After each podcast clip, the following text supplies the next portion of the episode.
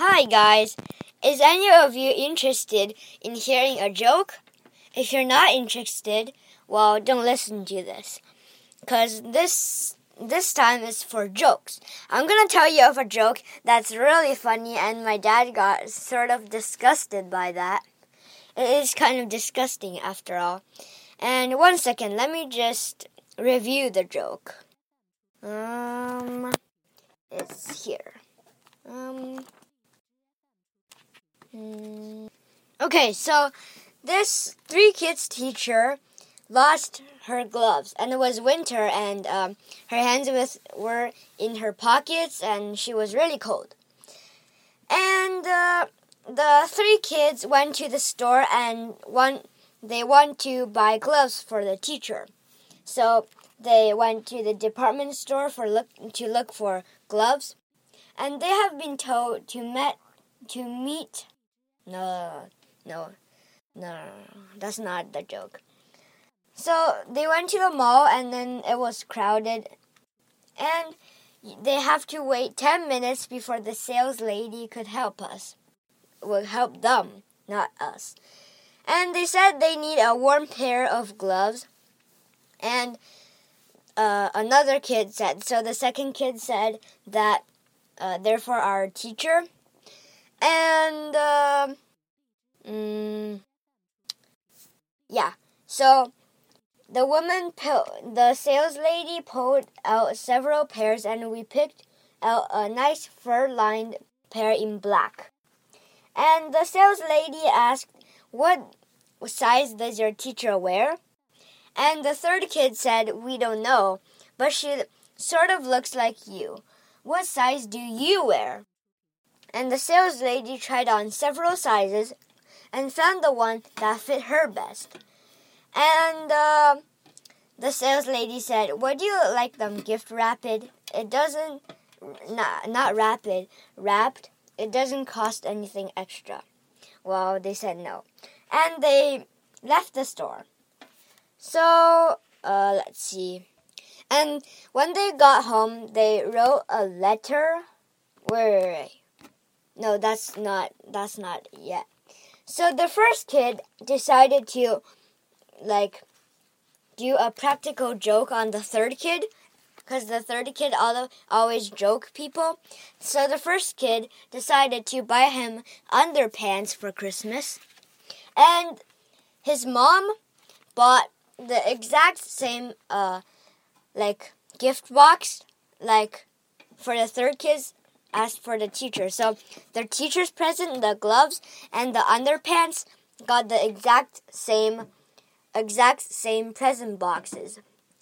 And uh, mm, let's see. Yeah, they wrote a letter. Dear Mrs. Whatever Smith, we hope you like the present we bought you. We noticed you weren't wearing any the other day and thought you could use a new pair. The sales lady tried them on to make sure they fit. Merry Christmas, the three kids. And then the teacher, and then they brought it to school, and uh, the teacher just left it on his desk. Like left it, they left it on the teacher's desks.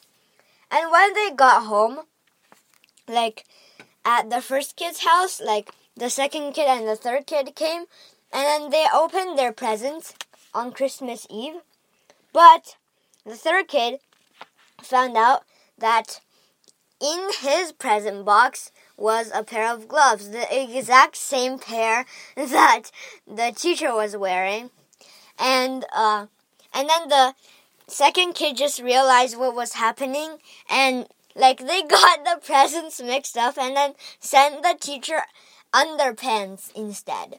And then they were in more trouble because in the letter they said we noticed you weren't wearing any the other day. What the heck? They saw her underpants? That is so mean. And also, more inappropriate, the sales lady tried them on to make sure they fit. Which sales lady would try on underpants? And who would like their underwear tried by a stranger lady who smells, yeah, So that's the funny part because like they mix mix the gloves with the underwear and suddenly the letter becomes really inappropriate and funny for little kids. So yeah, I hope you enjoyed it. Just to recap, because there was like um, a solid five minute joke. So first of all, they bought their teacher gloves because their teacher lost them, and then the first kid asked like give underpants to the third kid to another kid. I mean, and they were wrapped in the same exact same present box, and. Uh, that caused to mix up, like to mix the between the presents, and then uh, they stuck a letter to the underpants, and then they sent the underpants to the teacher, and then the letter said some stuff really inappropriate.